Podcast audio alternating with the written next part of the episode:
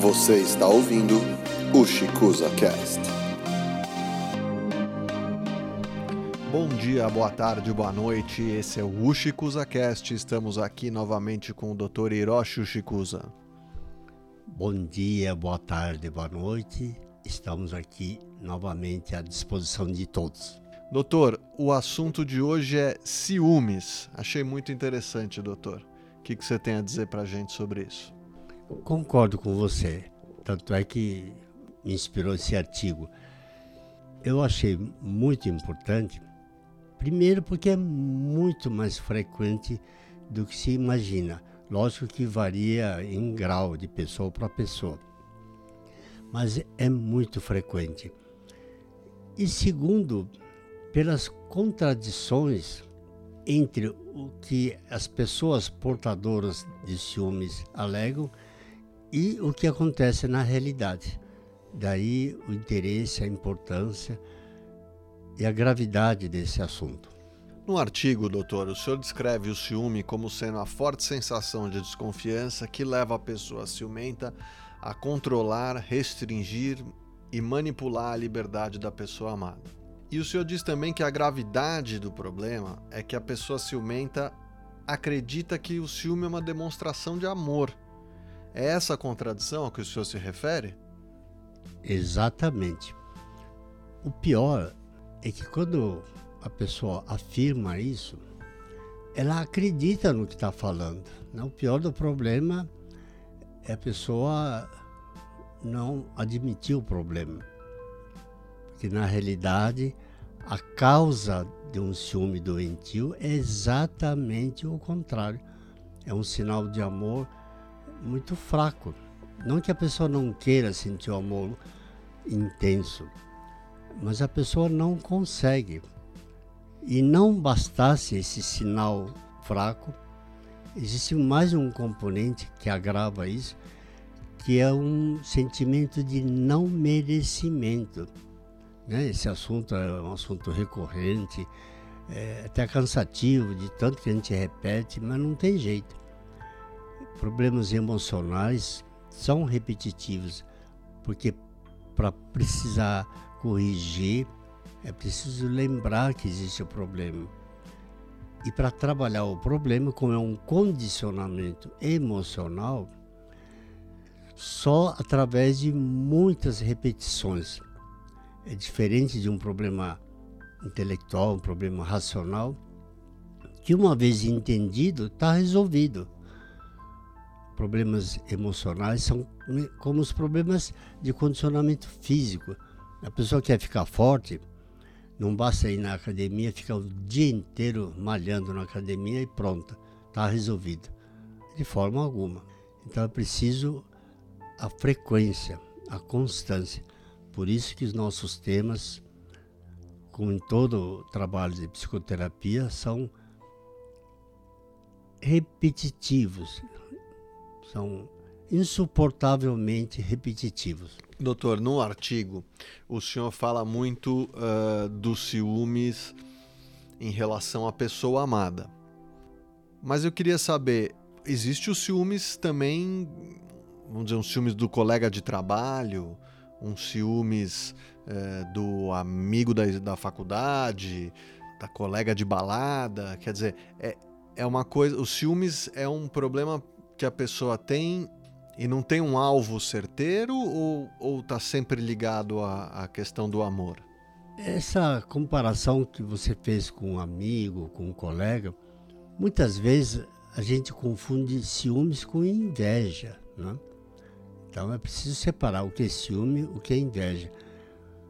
E no caso da inveja, também nós já tratamos desse assunto, existe a inveja positiva, da admiração, e a inveja é negativa, que a pessoa gostaria de estar no lugar do outro. Né? No caso dos ciúmes, existe também ciúme em relação a amizades. Existe, mas são de uma intensidade menor. Né? Como é um problema emocional, quanto mais íntima a ligação emocional, mais intensamente os conteúdos de cada um se manifestam mais como é muito teórico, fictício isso, vou dar um exemplo, um problema físico. Por exemplo, o CC, famoso cheiro do corpo. Né? Se a pessoa, por uma razão qualquer, tem um CC muito forte, alguns porque não tomam banho mesmo, e alguns até tomam banho, mas está nas glândulas sudoríparas alteradas da pessoa. Pois bem, o mesmo CC atinge as pessoas que estão em volta dependendo da distância em que as pessoas se encontram. Então, por mais forte que seja, o CC da pessoa, se a outra parte está a 3 metros de distância, não, não chega a sentir. Mas na medida que vai se aproximando, chega a, a, a um metro já começa a sentir. Tá, a 20 centímetros já sente mais. Agora, se ficar abraçado, não, aí fica insuportável. Então, é a mesma coisa, comparando esse CC, seriam os conteúdos emocionais que estão recalcados na pessoa, os condicionamentos.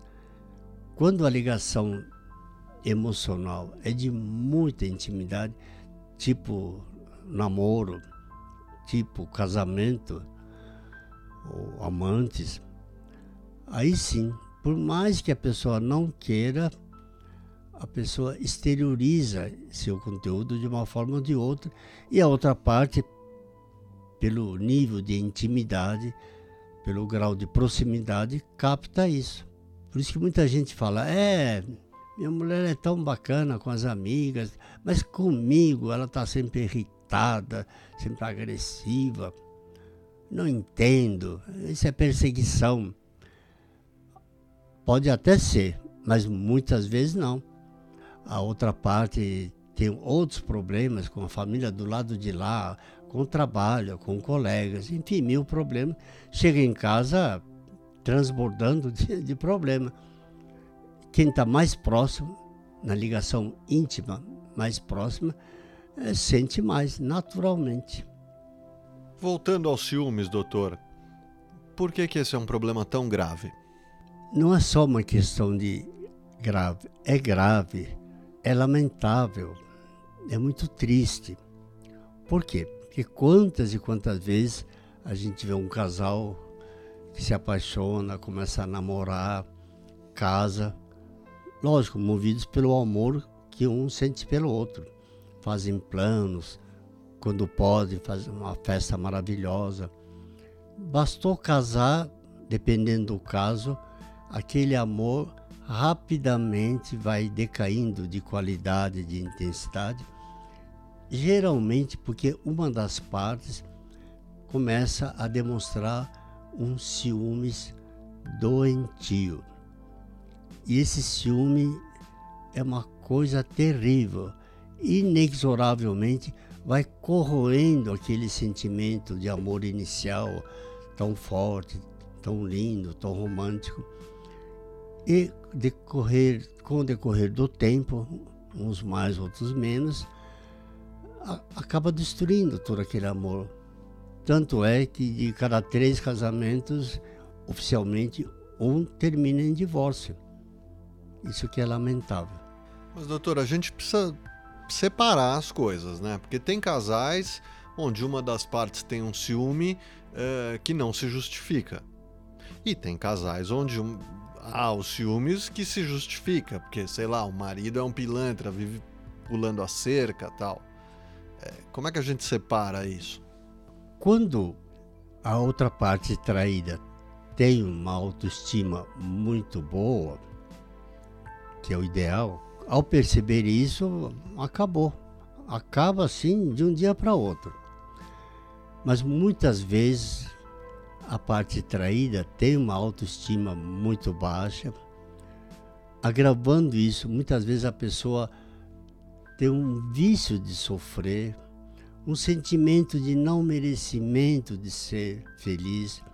O que acontece? A pessoa continua reclamando, continua manifestando seus ciúmes, lógico, de uma forma cada vez mais intensa. E quando isso acontece, a outra parte, a causadora desses ciúmes, Normalmente é, é o homem, é o marido, né? Quando isso acontece, se o homem também tem uma autoestima muito boa, ele cai fora. É um pouco contraditório o que eu acabei de falar, porque uma pessoa que tem uma autoestima muito boa e tem uma capacidade de amar muito forte, a pessoa naturalmente não trai a pessoa amada, não trai. Naturalmente torna-se uma pessoa responsável, séria, fiel. Agora, se até por influências paternas, modelos paternos, a pessoa é, é um traidor, compulsivo, não tem jeito, é um malandro compulsivo. Quando uma mulher descobre, fica revoltada, se ele tem uma autoestima boa, junto com a malandragem dele, ele cai fora. Mas muitas vezes ele também tem um vício de sofrer. Então começa uma coisa eh, mais triste ainda. Casais existem que ficam brigando terrivelmente, feito gato e cachorro, por toda a existência, mas não se separam. Briga, briga, briga, reclama, reclama, reclama, mas não se separam. Então, isso eu acho o aspecto mais triste, dramático, trágico, lamentável nesse capítulo dos ciúmes, das reclamações. Doutor, me parece que esse artigo dos ciúmes é o que mais reúne questões psicológicas no mesmo artigo. É impressão minha? Muito bem observado. Não, acho que não é não. Aqui é como se fosse um, um concentrado onde aparecem todos os ingredientes emocionais que a gente aborda nos vários artigos anteriores. Uma coisa que eu gostaria de ressaltar da gravidade do ciúme, a pessoa ciumenta naturalmente tende a cercear a liberdade interior da outra parte, que nem sempre é um malandro, um traidor. Né? Às vezes a pessoa volta mais tarde porque realmente está trabalhando. Às vezes a pessoa viaja realmente por motivo de trabalho e durante o trabalho ainda volta para o hotel e continua trabalhando. Mas a portadora do ciúme doentio não acredita nada disso e fica pegando no pé, pegando no pé. Por que, que isso é tão grave? Porque a liberdade, a necessidade de liberdade interior é um instinto biológico, não é invenção de psiquiatra maluco.